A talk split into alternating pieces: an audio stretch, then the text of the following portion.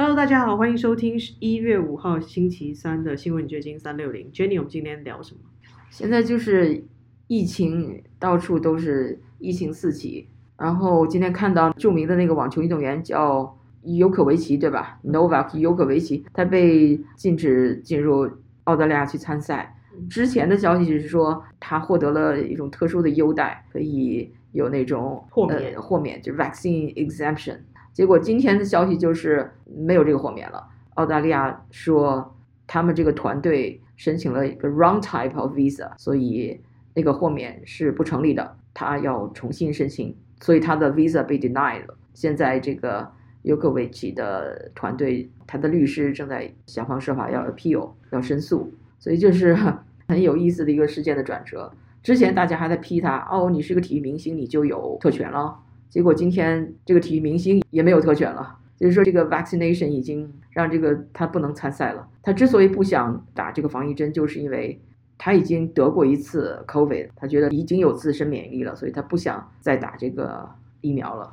的确哦，因为也有很多的医疗数据显示，就是如果你已经得过这个 COVID-19 的话，你再打疫苗可能会使病情加重，或者是干扰到他的免疫系统。就是其实已经有很多这样子的例子出现了，所以这个乔科维奇他做这样子的决定，我觉得也是有道理的。只是他申请的豁免方式到底是什么，我们不清楚啦。因为我查了一下，就是澳洲他要获得这个豁免的方式超难呢、要不然就是你曾经在打疫苗的时候发生了非常严重的濒临死亡的经验，然后又找不到任何可替代的解决办法，你可以豁免；或者是说你在施打疫苗的时候可能会去攻击他人，就是假设你是有精神病或者什么原因的话，这样你也可以不打。然后还有一些原因是。听起来很难执行的，就是推延六个月以后不打。就是我现在已经得了 COVID nineteen 的时候，我可以不打。我已经染疫了，我打干嘛？所以就是不需要执行，而且我也不可能因此我都已经染疫了，我不可能出门，我也不需要这个豁免。所以这有一点问题。而且假设他真的不能参加这次澳网公开赛的话，会是一个蛮遗憾的事情，因为这是乔科维奇第十次有机会拿到这个澳网的冠军杯。他之前已经有九座冠军奖杯了，他即将要破历史纪录，史无前例。但是这一次他可能连参赛的机会都没有。是啊，两年以前没有想到这种状况啊，威胁到生活的方方面面。我看到另外一个有趣的消息，就是法国因为那个护士和医护人员的短缺，以致让一些 test positive 就是检测已经有病毒但是没有症状的医护人员，呃，可以回去继续工作。为什么会这么？就是你已经生病染疫了，然后你可以回去工作，这这合理吗？就是两个极端呢，一方面就是你有了天然的免疫力也不行，你还要 vaccine，你还要再 test 各种各样的呃保护措施。另一方面，当你这个劳动力真的短缺了的时候，哎呀，这些都可以、呃、let go 了。这你哪怕是你已经染疫了，你你也可以工作坚持的岗位啊。这个时候都不会考虑说有没有传染的可能性，或者在这个传播上要怎么去预防，因为后疫情时代哦，已经走了两年多了，我们可能都要学习新的一些医疗观念，或者是重新来看待病毒这件事情。其实回忆当初的时候，英国的那个首相 Boris Johnson，他就首先提出了 herd immunity，就是群体免疫嘛，就让大大家都染病，都染到百分之六十以后，基本上就这个病毒它自然也就不可能影响你的生活，因为大家都染过，都有免疫力了。好像不能这样做的原因，是因为这个病毒会反复感染，就会复阳，你好但是但是会再等。我的意思就是说，当初就有人提出了群体免疫的这个概念，现在基本上也这样，你无论打不打疫苗，好像也不能够阻止这个病毒的传播。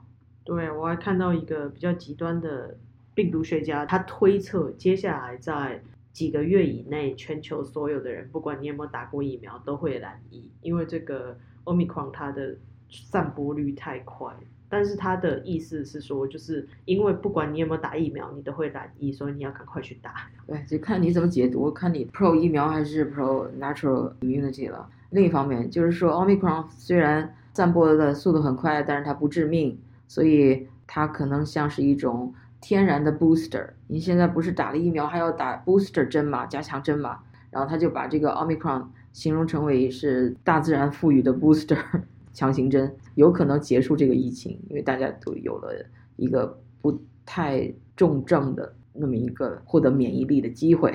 对，就是去强化我们自己的免疫系统啊！这真的这个时候就会知道说，我们要改变生活习惯，就是早睡早起，你自体免疫力的重要。其实现在美国政府对待这个病毒的概念还有防疫措施都不太一样。比如说，美国可能更倾向有限的感染，就是还是让大家可以在外面活动。但是中国就是无限封城了。你看西安一千三百万人又被封在那个城市里面了，这个再一次的那种。人间惨剧的感觉，它已经出现以物易物嘞，就大家没有粮食，然后楼上楼下说我有六根辣椒，那你家有什么我给你换，就类似这样子的情况，它是很真实的发生在我们现在的这个时代，你可以想象吗？以物易物，而且不光是西安，好像别的城市，郑州啊也开始封城的这样措施，而且冬天封城是特别严重的，因为。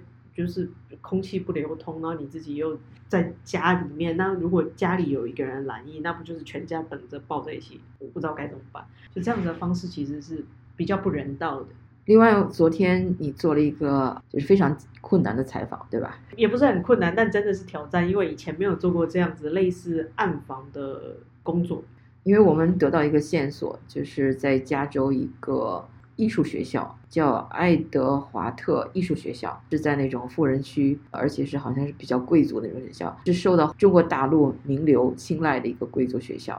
它里面有很多中国大陆的艺人，把他们的子女送到那儿去，去学电影、学美术、学制片啊。这个出来以后就可以到国内去出道，或者是到别国去出道。结果这个学校有一个女学生才十六岁。他们都是小留学生啊，因为这个学校实际上是一个高中那样的。据说啊，是在打了防疫针以后不幸去世了。据说他就是心脏不太好，但是呢，他们那个学校的老师每天迎来送往，这些学生进校门的时候，可能都有这么一个老师在那儿迎接他们，每次都在敦促他们要打疫苗，打疫苗。他禁不住了，也去打了疫苗了。结果他一开始就出现了不适的反应，但是他还以为这只是过敏，最终他在圣诞节的时候就不幸夭折了。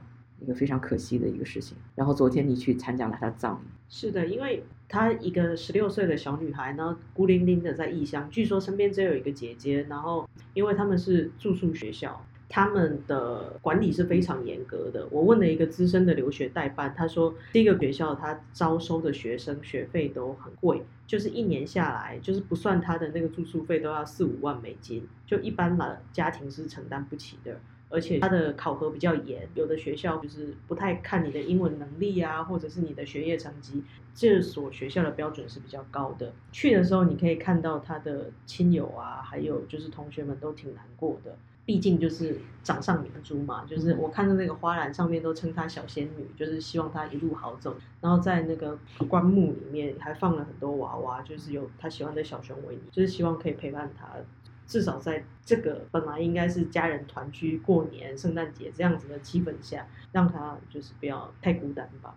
呀，但是你试图去采访家长，我们也知道这个不是一个很很好的采访的时机，亲人都处在悲痛之中。但是，所以他的家长就是礼貌的谢绝了，非常可以理解。但是就是没有办法确认这个故事了，我们只是听到周围的人。告诉我们这样一个故事，但是他具体是到底是不是因为注射这个啊 vaccine 而身亡的？我们也去向校方求证，然后校方给了一个非常官方的一个声明，就是说这位同学是他们学校的一个学生，这个没有错了。然后他是一个很 talented young artist，但是我们不知道他的死因，从校方那里我们也没有办法证实这个故事。对，但就是从他朋友还有同学的这个话语间，因为我有去跟他们稍微聊一下嘛，然后他们其中有一个同学是告诉我说，我知道发生一些事情，但是你要去问他的家属，我不能再多说。就是他说，我的确知道一些事情，这个就没办法了。我们是在努力的报新闻，但是我们又不是狗仔队，所以人家家属不愿意说，那我们也就就只好这样了。的确是很伤感哦，因为可能很多人都会觉得这个施打疫苗是对我自己身体的一种保护。但是如果说你在这种本身就抵抗力比较弱，他心脏又有问题的情况下，其实要请医生做更合适的评估了。是啊，你不要听你的老板呐，或者是周围的人的 pressure，你还是要请教医生这些 medical professional people，这样才比较稳妥。还有一个就是打完疫苗之后，一定要注意自己身体症状的反应。因为我也采访过一些医疗工作人员，他们就说，其实施打疫苗完之后，身体都是比较虚弱的。所以像那些医护工作人员，他们自己是喝那种蛋白粉的，就是手术过后或者生产过后要喝的那种蛋白粉，来补充自己的身体的体力。施打疫苗之后，要赶快去注意自己身体的变化。像这个很年轻的十六岁的小艺术家，他就是因为以为这个只是一个小小的过敏反应。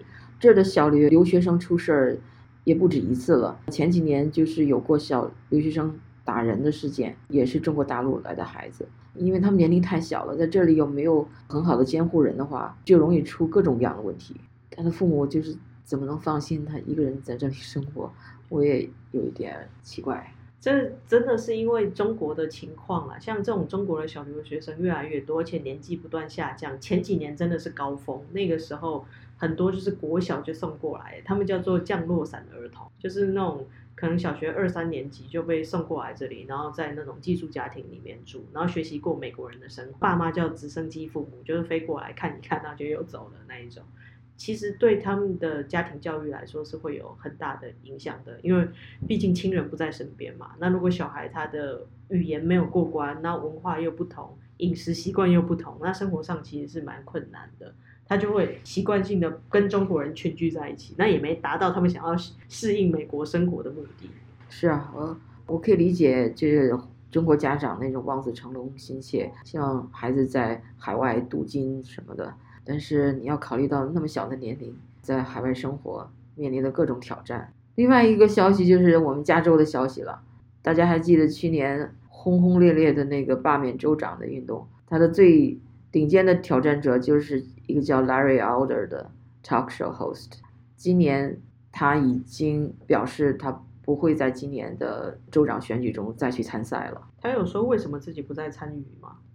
他有说，就是说加州二十年都没有选出一个共和党州长了，再加上现在很多倾向于共和党的那个加州选民都搬离了加州，去了比如德州啊、佛州这种地方。所以共和党这个票仓又更缩水了，所以他不看好他会能够胜选，那就不要再浪费精力了吧。那个意思就是，那我有点绝望。那你如果一直生活在加州，要不然就选择搬离，要不然就只好接受这种风气嘛。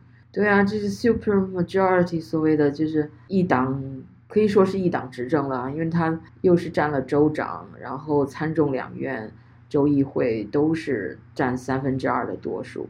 所以说什么法案基本上就是就是民主党掌控了，共和党已经有点名存实亡。